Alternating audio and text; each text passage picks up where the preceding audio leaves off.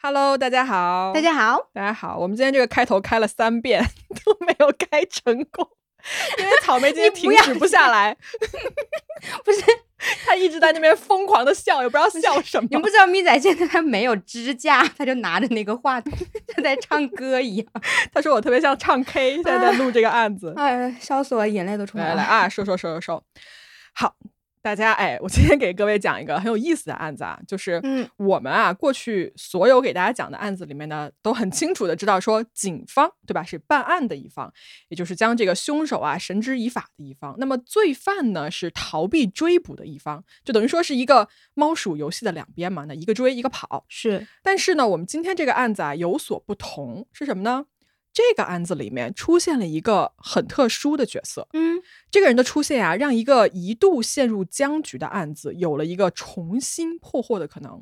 而且呢，这个人啊，他做到了很多警方做不到的事情。那么，这到底是一个什么样子的角色和什么样子的案子呢？来，我们进入今天的故事。大家好，我是咪仔，我是草莓。这里是黑猫侦探社，一个讲述真实罪案的播客。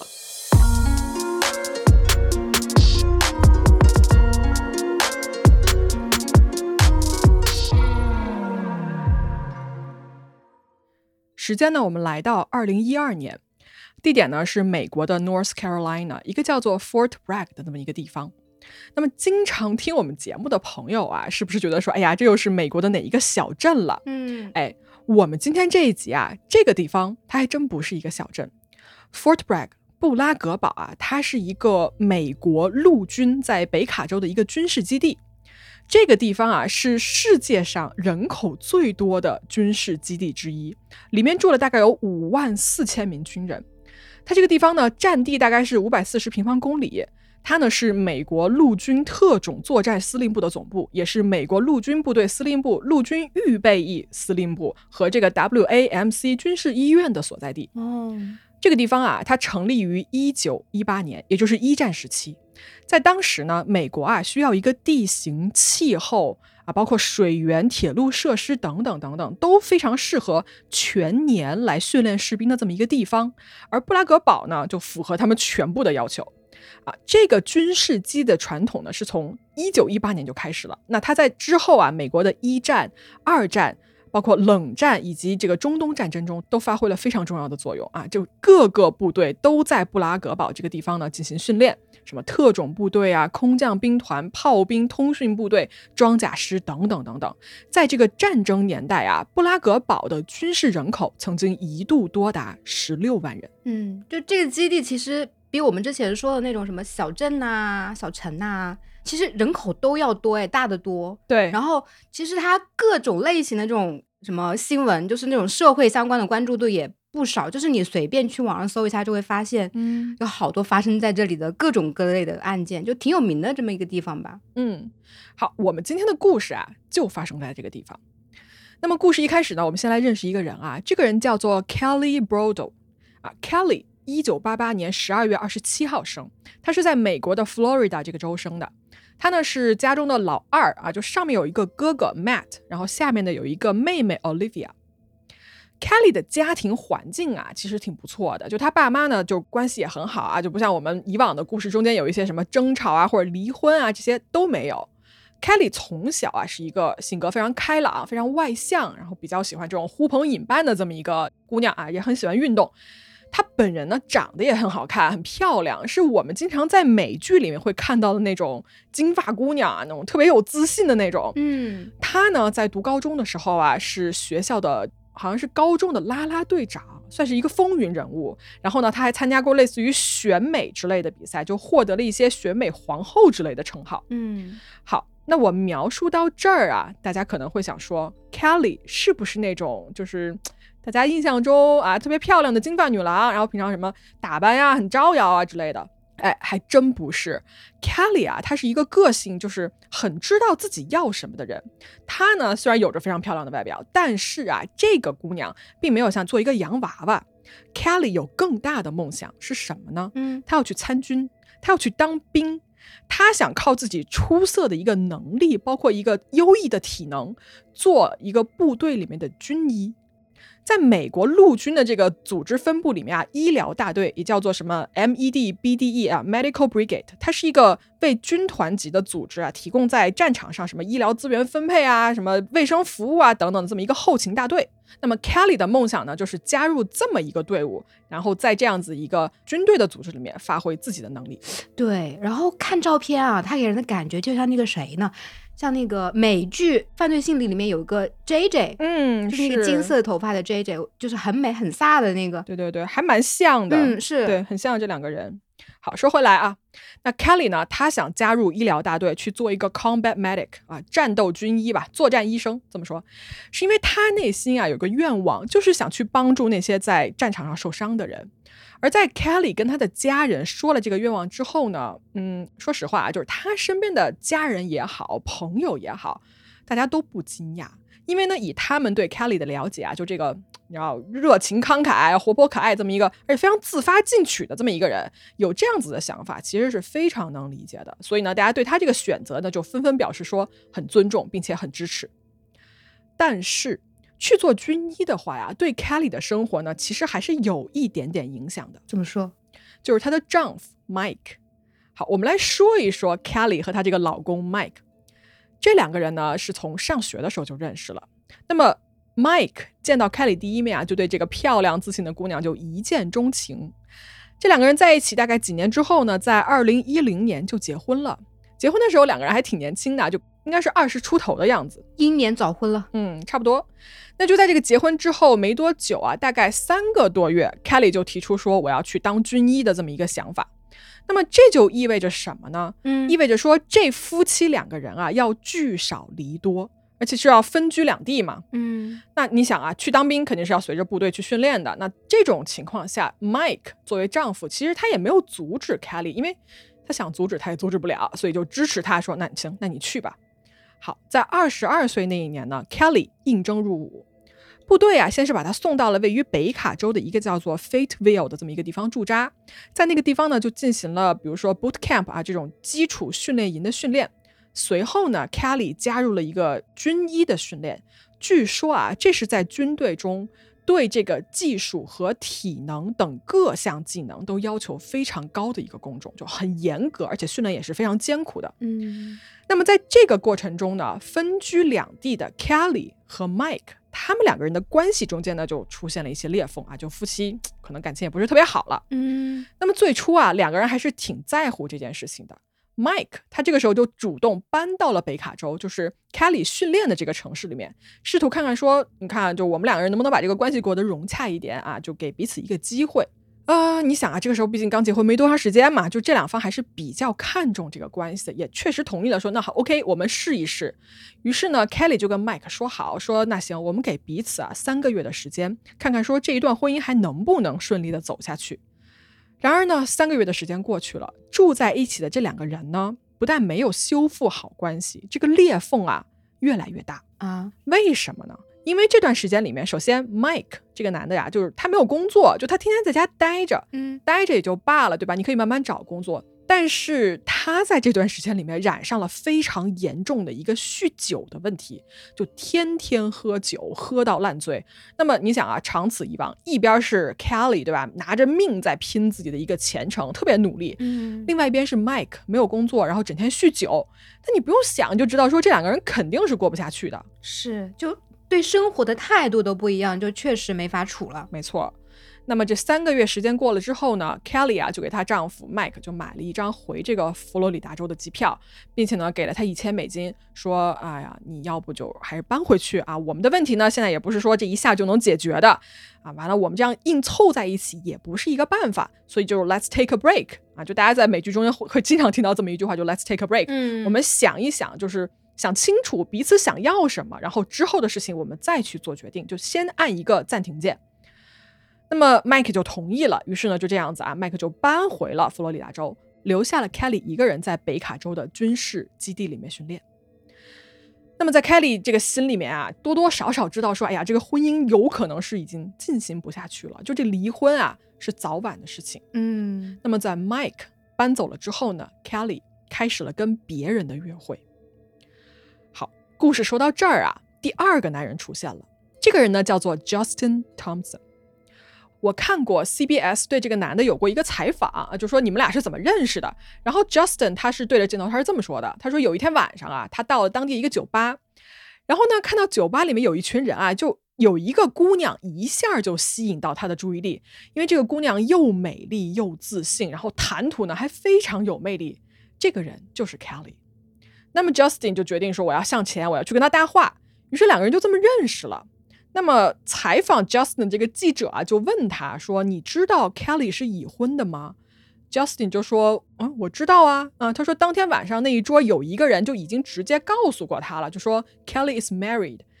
完了，Justin 就说：“啊，I don't care, that's not my problem。”他说他不在乎 Kelly 已婚这件事儿。那好吧，反正就这两个人认识之后呢，两个人就越走越近。Justin 就对 Kelly 展开了猛烈的追求，而 Kelly 啊也很快对这个小伙子产生了好感。这两个人呢就这么走到了一起。那好，两个人就开始交往嘛，而且这个交往啊还不是那种随随便便的那种，就玩一下什么之类的，两人还挺认真。那么。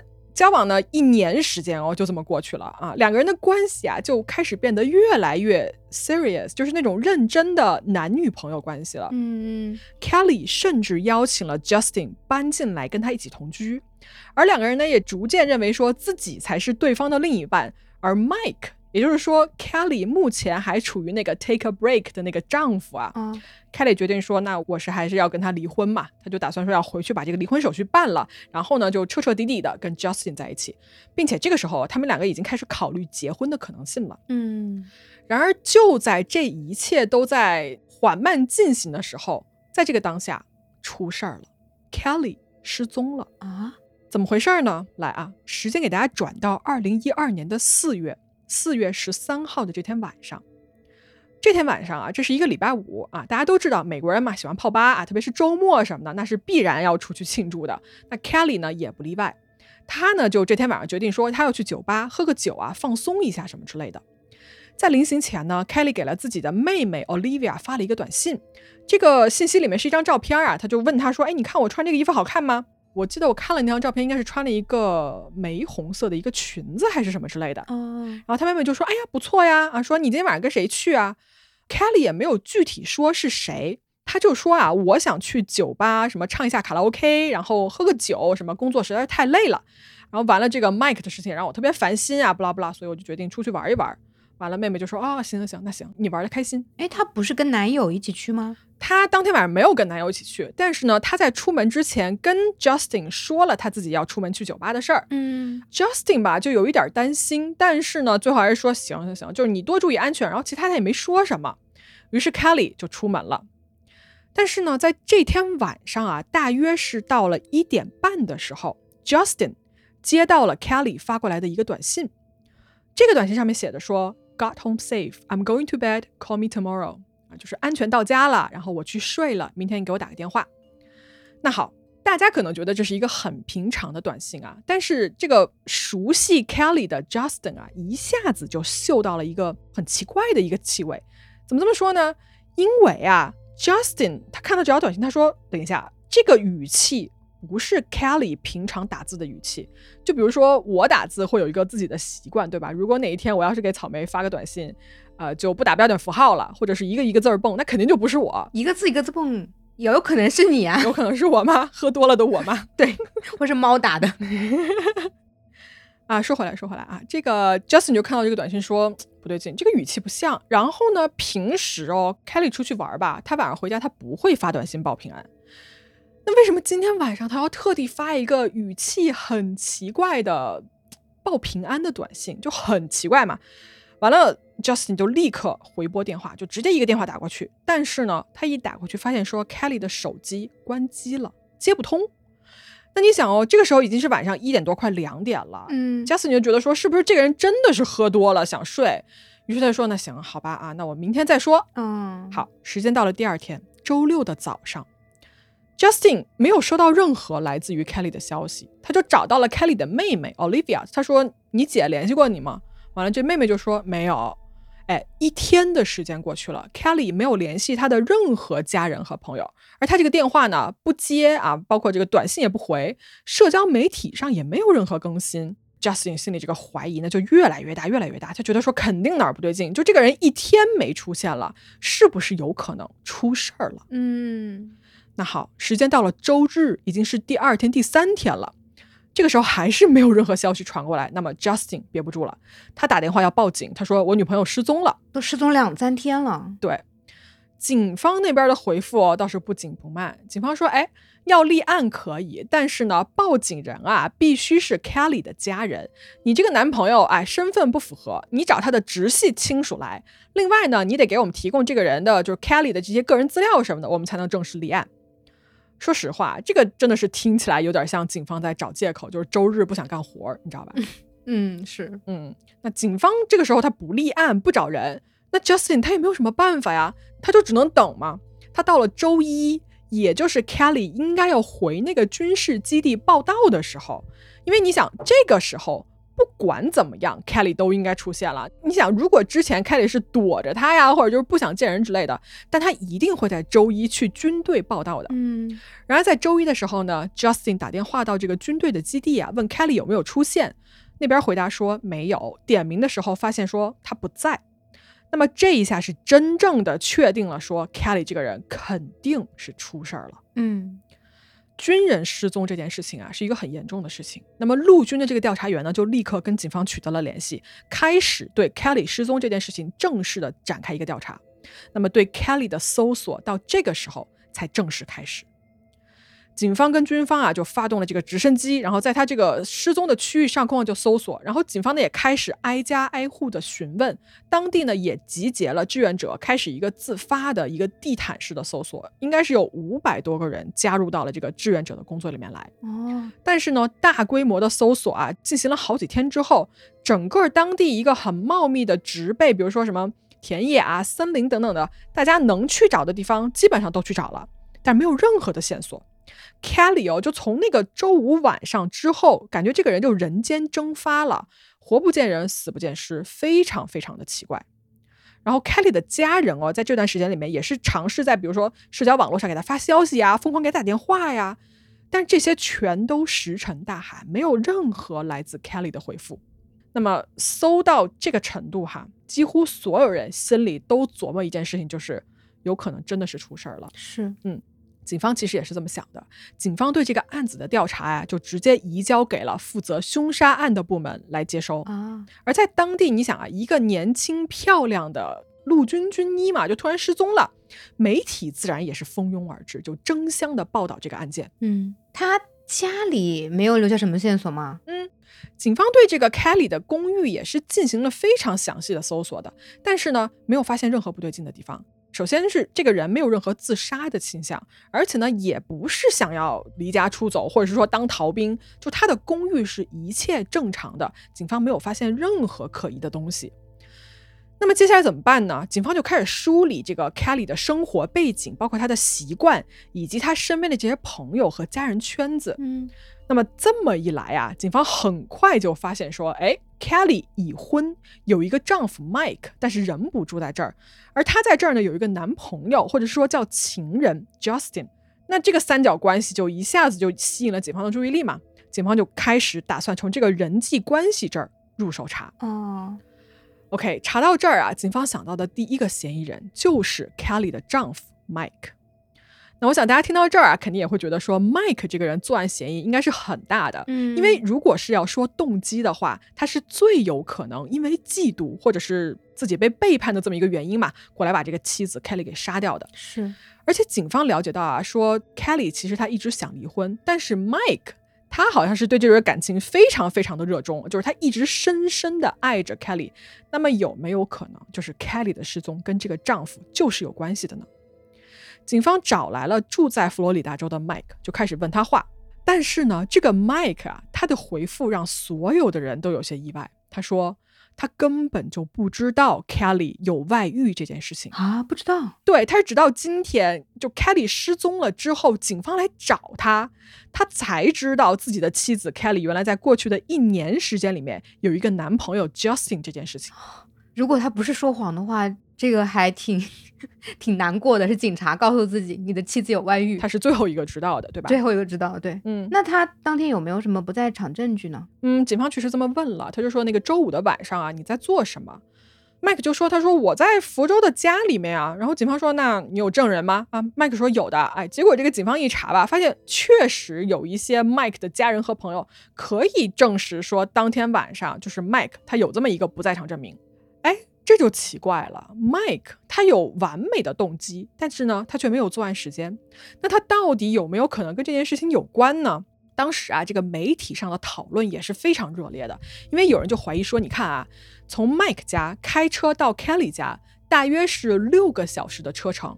那么你想，如果当天晚上 Kelly 这个人最晚最晚是在凌晨两点消失的话，而且至今没有找到的话，这个往返的距离哦，只要你仔细计划，在一定条件下，其实你是可以过来杀人然后再回去的啊。是的，而且。就像你说的，Kelly 的人到底在哪里没有找到嘛？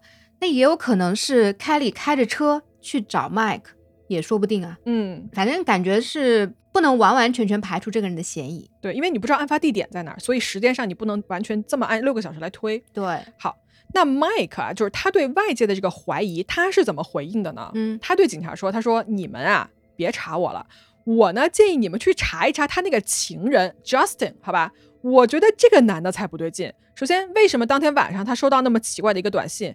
完了，第二天周六他一天不报警，最后是礼拜一才真正警察去立的案，等这么久是为什么呢？对吧？我看 Justin 你才有鬼呢。但其实啊，我们前面也讲过了，Justin 他是有报案的，只是警方不给他立案而已。嗯，那警方虽然听到了嘛，他们也没有说要完全就不管 Justin 这条线，他们呢也去找来了 Justin 这个人，就问说，哎。你觉得 Kelly 失踪的这个事情上面最可疑的人是不是 Mike？是不是她老公 Justin？他想了一想，他说：“我觉得啊，还真不是啊。”嗯，他说：“我觉得 Mike 不会过来杀人，为什么呢？因为他实在是太爱 Kelly 了，在直接过来杀了他之前，我觉得以 Mike 的脾气，应该是会那种用尽全力去挽留 Kelly 才对。而且他几乎什么都没有做嘛，他不是说他刚刚知道这件事情嘛？所以 Justin 他觉得说 Mike 不是一个嫌疑人。”那警察就说：“那你觉得还有谁可疑吗？”Justin 说：“有，有一个叫做 Nicholas Hobart 的人，你们快去查一查他。”哎，这个案子说到这儿，第三个人出现了。那么这个 Nicholas Hobart 这个人是谁呢？原来啊，在 Kelly 失踪的前一周，那一天晚上呢，Justin 跟 Kelly 呢去了当地的一家酒吧，并且呢，那天晚上在那儿认识了一个应该是在酒吧上班的男的，这个人就是 Nicholas 啊，简称 Nick。这个 Nick 呢，很能聊天，就是那种不拉不拉自己能说一堆的人，就社牛吧，应该算是一个。嗯，而且呢，当时啊，Nicholas 就对 Kelly 表现出了一个非常热情友好的态度啊，这种态度就热情到让 Justin 在场就感觉有点怪怪的。但是呢，他当时什么都没有说。而 Kelly 啊，就是是那种跟谁都能聊得来的个性啊，广交朋友。那天晚上呢，还邀请说，哎，之后可以大家一块出来吃饭啊、打球啊之类的。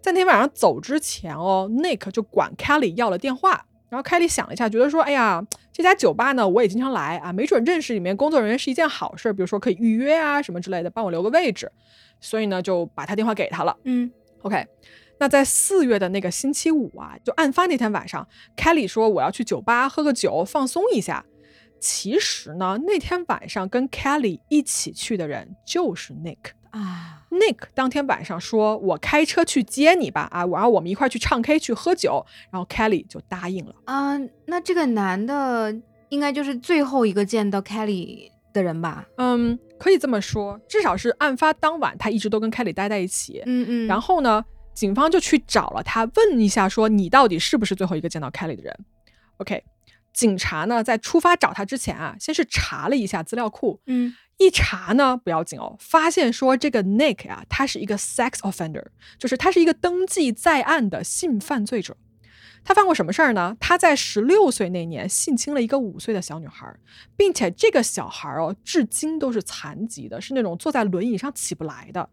哎，警方一查到这个内容啊，就那个不对劲的那个指数急速上升，是有前科的，对，而且是非常严重的前科。嗯，好，那警方呢就来到了 Nick 住的地方，发现啊，这个人呢特别的穷困潦倒，说他平时呢也没有一个固定的住所，他呢就在他工作那个酒吧旁边，就野外哦，自己搭了一个棚子，然后呢这个旁边就停着他一个车，应该平日里面这个人是睡在车子里面的。完了，你去看他搭的这个棚子啊，非常的脏乱差，就是到处都是垃圾，什么衣服啊、日用品、其他东西什么扔的到处都是。基本上哦，你说这是一个流浪汉待着地方，我觉得是没有任何问题的。嗯哼，好，警方呢就找到了 Nick 嘛，就说那天晚上就周五那天晚上案发的时候，Kelly 是不是跟你在一起？Nick 就说啊，对呀，啊，我们约了在酒吧什么喝酒啊，然后唱 K 还挺好的。我呢当天晚上是开车接的他，完事儿以后呢，我又开车给他送回家了。警方说：“哦，真的吗？你是最后一个见到 Kelly 的人是吧？那当时有没有什么异样呢 nik 就说：“完全没有啊！我送他回家之后，我自己就又回了酒吧去喝酒去了。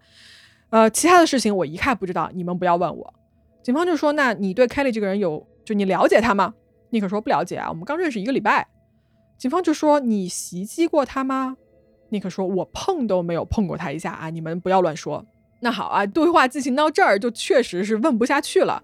Nick 他不承认自己跟 Kelly 的失踪有任何关系。完了呢，整个问话的过程中间啊，就是他的这个神情非常的淡定，你知道吗？他事后啊，甚至还报名去参加了那个志愿者的队伍，就是跟那些人一起去搜索，帮忙搜索 Kelly 的下落。哦，那好啊，虽然到这儿了啊，什么都问不出来，而且呢，警方手里也没有任何证据说 Nick 你到底干了什么。嗯，但是警方啊，其实，在他们的这个破案的这个思路里面呢，Nick 这个人的嫌疑其实还是非常非常大的，是嫌疑很大，但是也没办法抓他，是吧？对，因为有一个很重要的一点啊，就是说到目前还不知道 Kelly 在哪儿，嗯，然而你也找不到他的尸体，所以你想啊，如果你是警方，你手里没有任何的证据去搜索或者去逮捕这个人，那这个案子处理到这儿就成了一个死胡同，就没有办法往下进展了。那怎么办呢？警方就想了一个办法，他们呀查到说 Nick 身上其实背了一个假释的条款啊，就是说这个人之前违过法，完了他还处于一个假释的期间，而 Nick 呢就被查到说他在这个期间啊违反了假释的条例，就没有按时去登记报到，于是警方就用这么一个理由啊，就把他先拘留了。他们想说有没有可能啊，Nick 在被拘留的期间能对他的狱友说些什么，或者是说每天在这种审问的高压下，愿意从他嘴里吐出什么样子就有用的信息？嗯，但是呢，这个尝试也失败了。就 Nick 啊，在被抓之后，完全不承认他跟 Kelly 的失踪有一毛钱的关系。而警方也，你知道他虽然抓了他，但是他不能一直关着他，所以这个期限到了之后呢，就只好把这个人放了。那好，这个案子啊，处理到这儿可以说是毫无头绪了。你有嫌疑人，但是呢，你又找不到受害者，你又没有任何证据。你这个嫌疑人啊，咬死了不开口，那警方就不能全凭自己的猜想，没有证据就去抓人嘛？嗯，那咋整呢？就没办法。Kelly 失踪的这个案子啊，到这儿就冷下来了。相关的调查在案发了大概几个月之后就暂停了。警方说，我们。虽然没有结案，但是呢，如果没有新的线索出现的话，目前的进展就只能停滞在这儿了。嗯，虽然警方啊可以做的事情到目前来说呢就这些，但是呢，总有人不愿意放弃。这个人的名字呢叫做 David Marshburn。这个人呢既不是 Kelly 的家人，也不是朋友，他甚至都不认识 Kelly。David 是谁呢？他是一个 bounty hunter，赏金猎人，同时也是一个私家侦探啊。赏金猎人跟私家侦探不是一个意思吗？嗯，不太一样哦。就是私家侦探啊，大家肯定都不陌生了啊，这儿我就不需要再多解释了。但是赏金猎人这个东西呢，在我们黑猫的故事里面还是第一次出现。我给大家简单的说一说，这是一个什么东西啊？就是说，赏金猎人它是一种为了佣金和赏金来抓捕逃犯或者是罪犯的这么一个职业。它的正式的名字叫做逃犯追捕代理人。这是一种中世纪产生的职业，并且呢一直遗留到现在。赏金猎人在一八七二年哦，在美国的最高法院的一项裁定中被判为是获得法律承认的，是合法的。哦，但是呢，在美国啊，每个州的法律又不尽相同，还得具体情况具体分析。这种职业啊，其实在这个社会的你要法律的边缘，它是在一个灰色地带运作的职业。他呢，拥有很多警方不具备的法律权利。在追捕某一个逃犯的时候，赏金猎人是一种非常特殊的存在啊，拥有警方都不具备的权利。怎么说？呃，我给大家大概说一下，他跟警方有什么不一样啊？首先，第一条就是他跟警方比的话，一个是私人的，一个是公权的。就是大家都知道，警方没有搜索令是不能搜索别人房子的，必须要等这个法院给搜索令才可以，对吧？嗯。但是赏金猎人不用管这个。有一个叫做 Taylor vs Tainter 的一个案子啊，就我们上面说的那个最高法院的案子。这个案子的判决呢，给了赏金猎人这么一个权利，什么权利呢？就是一旦有一个追捕令出来之后，赏金猎人签署了这个雇佣合同，那么他就拥有了可以进入 co-signer 和 defendant，也就是说这个追捕合同的共同签署人以及被追捕者这两方的家中搜索的法律权利。哦，而且。这个进入别人家中啊，不是那种敲门说“哎，你好，我来做个调查”，不是，是那种硬闯哦，就是踢门直接进去的那一种，完全不需要任何客气的。而且呢，他们也有权利搜索和使用这两方的车。但你们想一想，警察是不行的，警察必须要有法院给的搜查令才能干这件事情。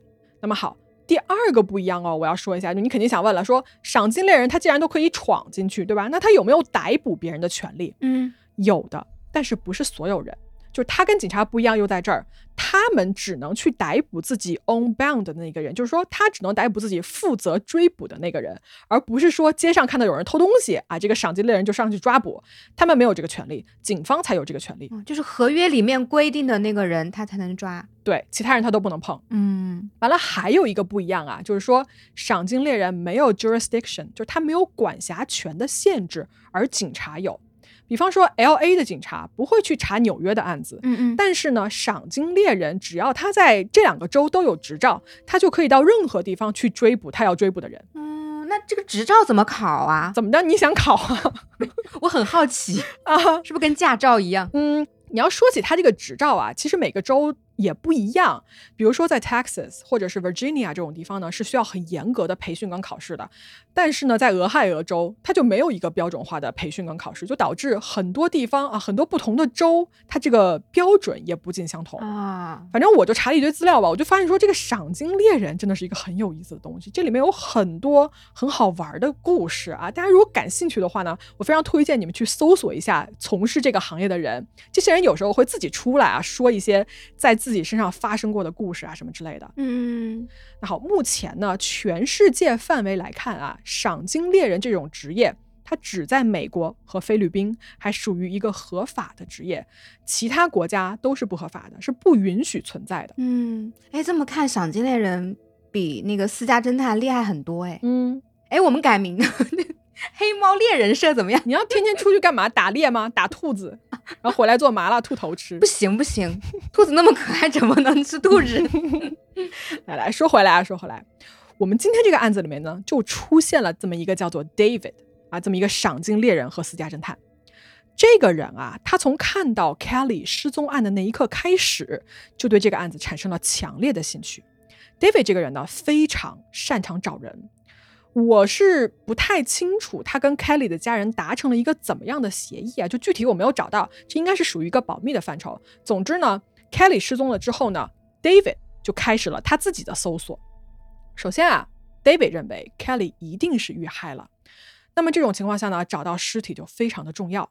David 跟他的助手呢，以及他训练了一只嗅觉非常灵敏、很擅长找这个人类尸体的一只狗。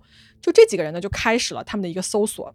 在接下来的几个月的时间里面，他们搜索了数千亩的池塘、森林、田野，但是因为这个范围啊实在是太大了，而且没有任何可以缩小的一个可能性，所以最后呢，他们是一无所获的。嗯，那么时间我们来到二零一三年的五月份，也就是 Nick 他之前不是被警方抓进去了吗？这会儿他被放出来了。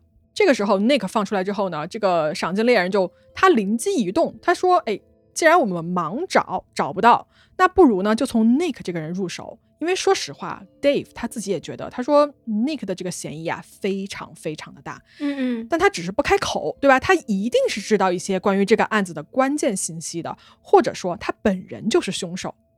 那好，问题来了，怎么撬开 Nick 的嘴呢？嗯，在 Nick 被放出来的第二天，David 啊，他就开车来到了他的这个住所的门口，就敲了敲他们家的门。Nick 就一脸怀疑的打开门吧，就说啊，你你谁啊？David 就说啊，我是 David。他说我知道你身上发生了什么事情，然后呢，我相信啊，这一切都不是你干的。你呢，让我来帮助你洗脱你的罪名。所以 David 啊，他这个策略就是说，我是你的朋友啊，Nick，对吧？你让我进来，我来帮你，我来帮你。哦，有点突然。嗯，Nick 信了吗？他信了呀。哎，你别说哦。这招还真好用，因为 Nick 啊，他其实心里非常清楚，所有人都在怀疑这个人是他杀的。那么突然有一个人说：“我相信你，我不相信别人，我就相信你这事不是你干的。”然后我主动来帮忙，我送上门来帮忙。就不管怎么样嘛，他觉得那我还是要听一听，那你你想怎么帮我嘛，对吧？我不可能把门就直接给你关上了。于是呢，一来二去呢，David 跟 Nick 啊这两个人就成了朋友啊，所谓吧，打引号的朋友。David 呢，在事后接受采访的时候啊，他说，在这个之后的几个月里面，甚至是几年的时间里面，他一直跟 Nick 保持着一个密切的往来，而 Nick 呢，也渐渐的就变得离不开这个 David。离不开？为什么？因为 Nick 非常需要 David 给他钱用，就说。这两个人啊，是一个互相利用的关系。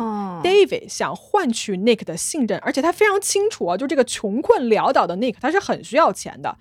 而只要他在平日里面给这个人一点小恩小惠，Nick 就不会把他拒之门外，就不会不理他。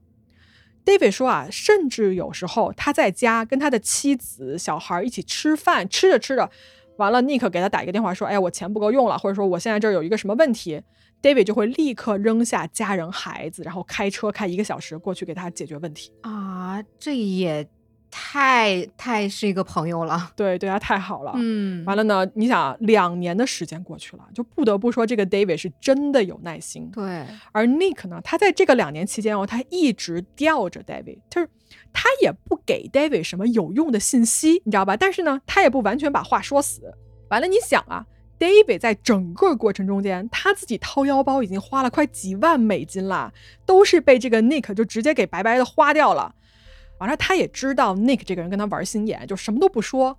他在接受采访的时候，David 就说：“他说我真的有时候我气到我都想杀人，就想拎着他的脖子给他扔墙角，然后威胁他把他手指头剁下来什么之类的。”但是呢，David 说：“他说我也就这么一说，我呀不能轻举妄动。”嗯，这真的很挑战人的耐心啊！两年内，没错，两年我谁能坚持下来？我肯定不行。嗯啊，但是呢，David 一直没有放弃，他知道 Nick 这个人肯定有问题。那么 OK。如果这么长时间过去了，这种模式它不起作用的话，有没有什么别的办法呢？那么决定转换思路的 David 啊，就想了一个办法。他怎么着呢？他过去告诉 Nick，他说：“现在啊，检方想跟你做一个交易，你做不做？我是中间人啊。什么交易？”David 呢，他假造了一个所谓的认罪协议。就这个协议上面写着说：“Nick，如果你认罪，警方呢就可以顺利结案，因为我们就是想把这个案子结了。”那么作为跟你的交换条件呢，检方愿意啊给你免刑，就给你判一个过失杀人，然后呢送你去这个精神病院啊休养个三四年，生活条件哦比你现在还要好啊，你到时候你会有一个自己的小单间，然后里面会有一个什么电脑给你上网，不拉不拉，就只要你认罪签字就可以。那生活是比他现在过得好。对啊，嗯。完了，Nick 啊，你想他这两年来一直处于一种疑神疑鬼的状态，就是他一直觉得说警方在盯着他自己，但是呢他又不能做什么。那么他其实内心也想把这一切做一个了结。OK，那这一份认罪协议书呢，就 Nick 拿到手上之后呢，他其实是考虑并且认真考虑了很久很久的，就看得出来啊，这个人很动心。嗯，是。而且呢，你也可以看得出来，他对这一份假的认罪协议一点怀疑都没有，就应该。他是不知道这是一份假造的东西，那么一直在旁边看着他的 David 呢，就把这个笔啊就递给他，说：“要不你签了吧？啊，就这个罪你就认了。完了呢，你告诉我们尸体在哪里就可以了。”但这个 Nick 呢，他就狡猾，就狡猾在这儿，他最后一刻哦，他就把这个笔扔回去了，他就把这个协议书也还给了 David，说：“我不签啊。”那不签就是他不认罪。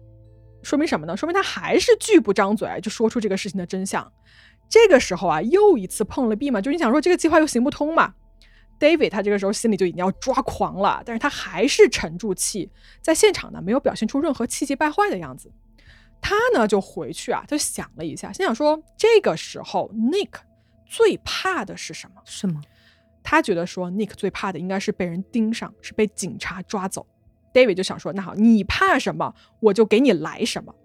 于是呢，David 又一次布置了一场戏。嗯，他呢找了一个人啊，就假扮警察，然后呢在 Nick 出现的地方呢就到处监视跟踪他，是那种故意让你看见一点，对吧？我在跟踪你，但是呢你又逮不着我。他这么做就是为了给他制造一个压力嘛，让他觉得说，哎呀，就警察再一次找上门来了啊！哎，果然哦。发现自己被监视、被跟踪的妮卡，这个神经就开始处在一个紧张崩溃的边缘。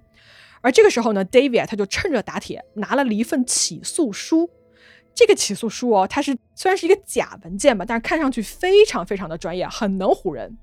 完了，他还找了一个人去假扮检方这边的律师助理，直接呢就把这个起诉书啊就送到了他的面前，啊，就跟 Nick 说：“我要对你进行一个一级谋杀的起诉。” Nick 看到这个起诉书之后呢，彻底的陷入了恐慌，他就马上找到了这根救命稻草，你知道吧？找到 David 说啊，怎么办？怎么办？我是不是要完了？David 说，哎呀，那也不一定啊。我呢，作为中间人，我可以去跟检方商量商量。之前的那个认罪协议你还记得吧？啊，我呢，要不然去说两句好话，看看对方能不能同意，说还是跟你做一个认罪交易，就不要闹上法庭，不要去告你什么一级谋杀了。这个罪名要是成立，对吧？你可能一辈子都在牢里面待着。完了，他就立刻说：“OK，我认罪。”他就在这个认罪书上签了字啊。David 呢，这个时候啊，他就趁热打铁。他知道 Nick 的心理防线终于崩溃了。这个当下，他就找来了真正的警察，说：“是时候了，Nick 愿意来指认他藏尸的地点，并且呢，愿意告诉你们警察当天晚上到底发生了什么。”那么，两个真正的警察来了，Nick。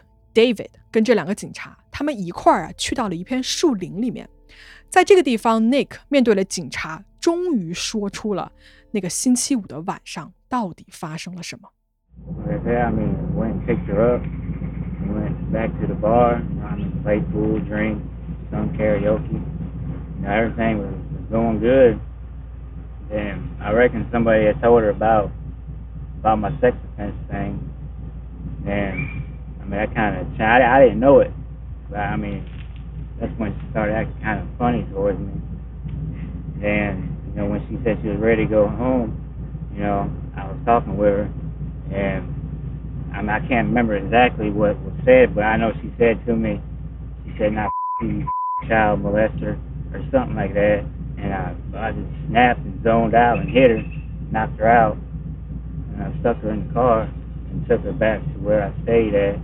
And when she woke up, started screaming, and I hit her again, knocked her out again. I I know, you know, I mean, she I mean she was dead. And I stuck her in the car and took her down here, took her over there and buried her. And I left and went back to the bar, stayed at the bar. 好，刚才呢，大家听到的是这一段认罪录音的一个节选的片段。在跟这个警方的交谈中呢，尼克是这么说的：“他说 那天晚上一开始的时候呢，大家玩的很开心啊，喝酒啊，唱 K，没有任何的异常。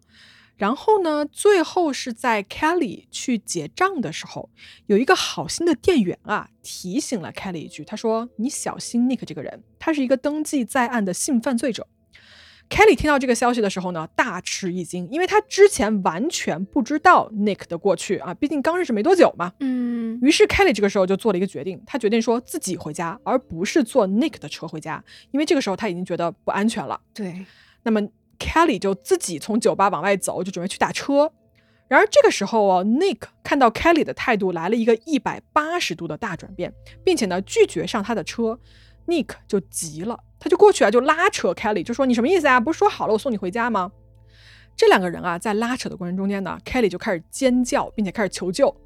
完了，那个就急了嘛，一拳就打向了他的头部，Kelly 瞬间就倒下了，应该是被打晕了。嗯，那这个时候呢，那个看周边没有人，就把 Kelly 就搬到了他的车上，然后就开车走了。他开车去了哪儿呢？他把 Kelly 啊就带回了自己那个帐篷的旁边，然后呢，他就把他从车里再次的搬了出来，就放在草地上，就准备强奸他。而就在这个时候，Kelly 醒过来了，他看到 Nick 这个时候已经对自己要图谋不轨了，他就再一次就开始尖叫嘛，并且想用尽一切力气要挣脱。Nick 这个时候就再次挥拳打向了 Kelly 的头，不知道是拳头打的还是用旁边的这个石头砸的。总之呢，就是没过多长时间啊，Kelly 的声音就渐渐渐渐的就弱下去，就消失了。Nick 他仔细一看啊，Kelly 这个时候已经咽气了，就他被打死了。那这个时候怎么办呢？Nick 就用一个白色的垃圾袋啊，就把他的头包了起来，然后呢就把 Kelly 的尸体转移到了树林的深处的某一个地方。他呢就过去挖了一个坑，然后呢就把 Kelly 这个尸体就埋了进去。在完成了这一切之后，他拿起了 Kelly 的手机，大家还记得吧？当天晚上一点半的时候，男友 Justin 接到的那个莫名其妙的短信嘛，嗯，那个短信其实就是 Nick 假扮 Kelly 发过去的，难怪那个语气什么的不对劲嘛，对吧？是。那么在当天晚上，就是发完这条短信之后呢，他就把 Kelly 的手机就扔到了附近的一条河里面。随后呢，他一个人再回到酒吧，点一杯酒，然后装作一切无事发生，顺便呢制造一个自己的不在场证明。那 Kelly 的尸体到底被埋在哪里啊？嗯，就我刚才说的那一堆啊，是一个犯罪的过程。哦，那这个时候确实，警方就问说：“那好，你给我指认一下尸体在哪儿？”Nick 啊，他跟警方说完了上面这一堆之后呢，他就说。我不太记得了。他说我知道一个大概的位置，他就指了一个就是很大概的一个方位。然后呢，David 啊，就这个赏金猎人，就带他自己那只训练有素那只狗子，就过去找。结果呢，找了好几个小时，什么都找不到。他们就一直挖嘛，挖到大概那天天黑了，还是一无所获。那大家就只好作罢嘛，就说明天继续。然后 Nick 呢，他也答应说，OK，我第二天我还跟着你们过来陪你们来找这个挖尸的地点，因为他这个时候已经签了认罪协议了嘛，所以他就是。开始全力配合这件事情了。第二天，也就是二零一四年的五月十四号，David 呢就带着自己的狗子啊，包括这个助手，两个人呢就再次回到 Nick 昨天指认的一大片的这个树林的这么一个区域。这一天啊，Nick 还是声称说自己记不清到底埋哪儿了，所以大家只好分头寻找嘛。在某一个时刻，David 带着他这只狗啊，就经过了一片很小的一个空地。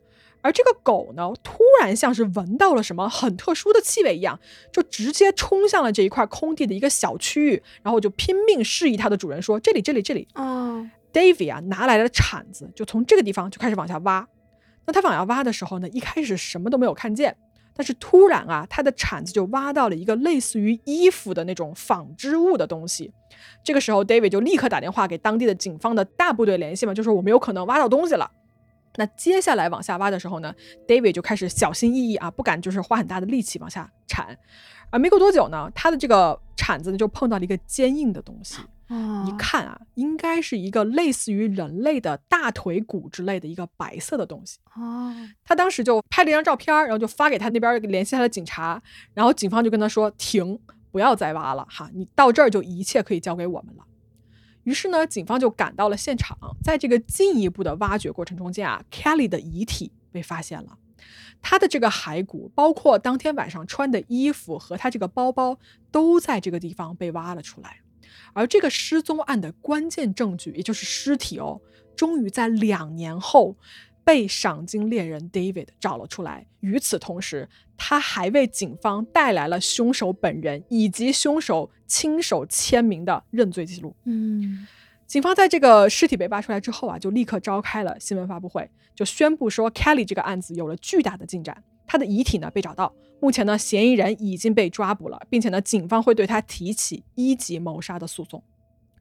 在这个案件的侦破过程中间啊，David 作为这个赏金猎人哈。他做了很多警方做不到的事情，或者是说警方不允许做的事情，什么呢？他假造了这个认罪协议嘛，骗 Nick 认罪。嗯，你说他的这个做法吧，确实是游离在一个灰色地带。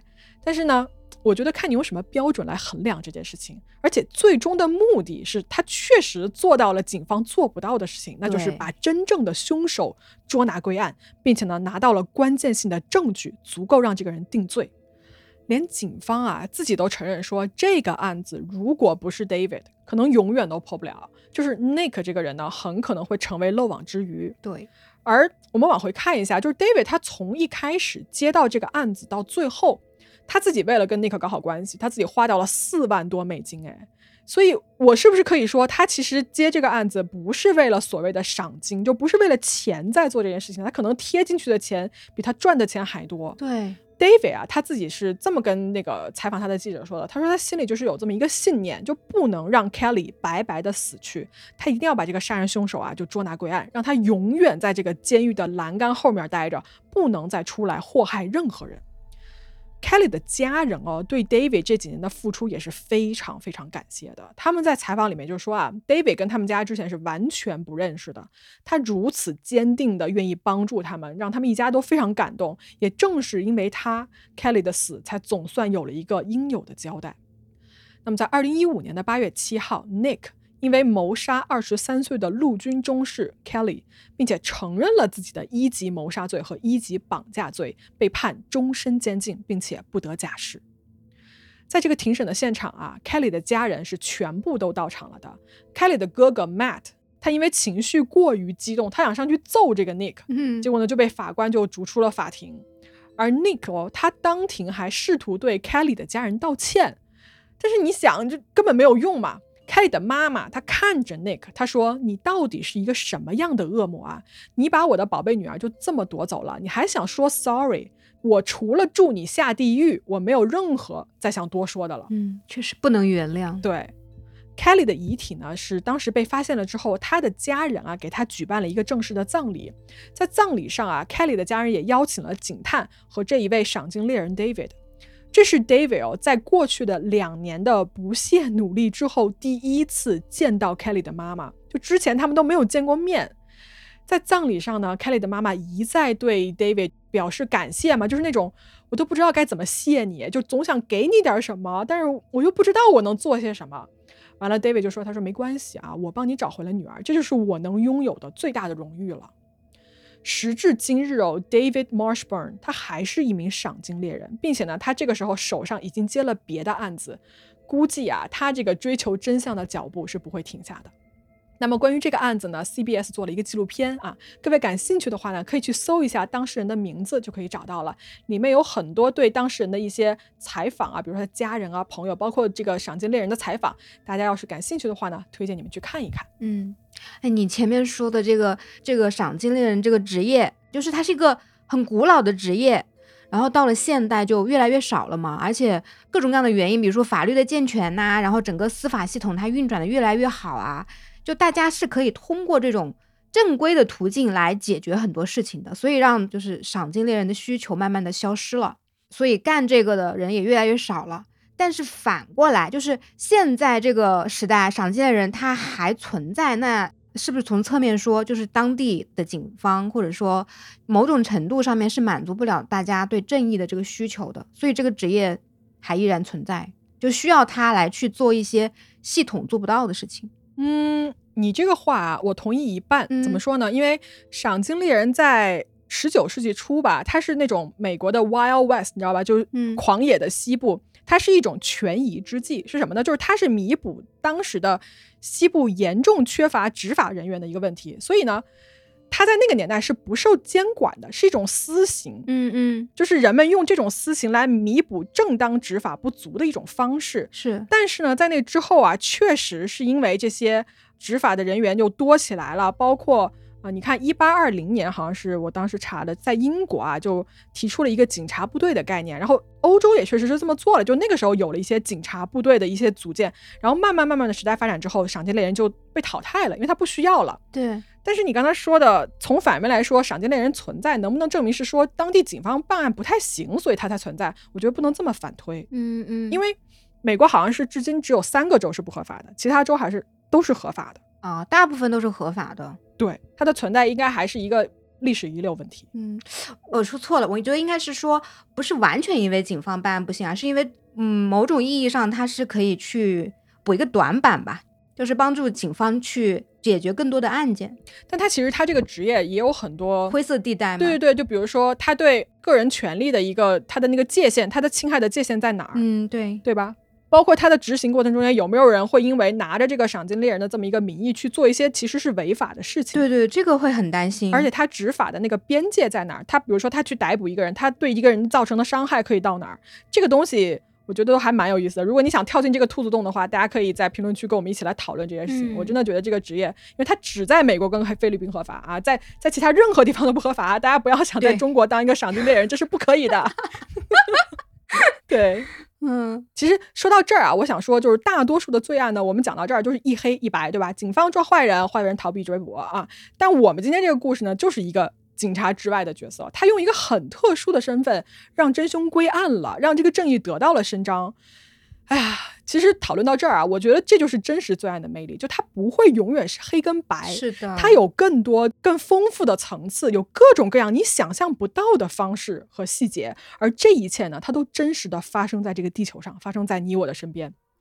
好吧，那今天的故事呢，我就给大家讲到这儿了啊！大家有什么想讨论的，哎，我们评论区见，或者是我们群里可以聊天。对，来评论区跟我们聊天吧。好吧，那各位，我们下周见喽！再见啦，拜拜，拜拜。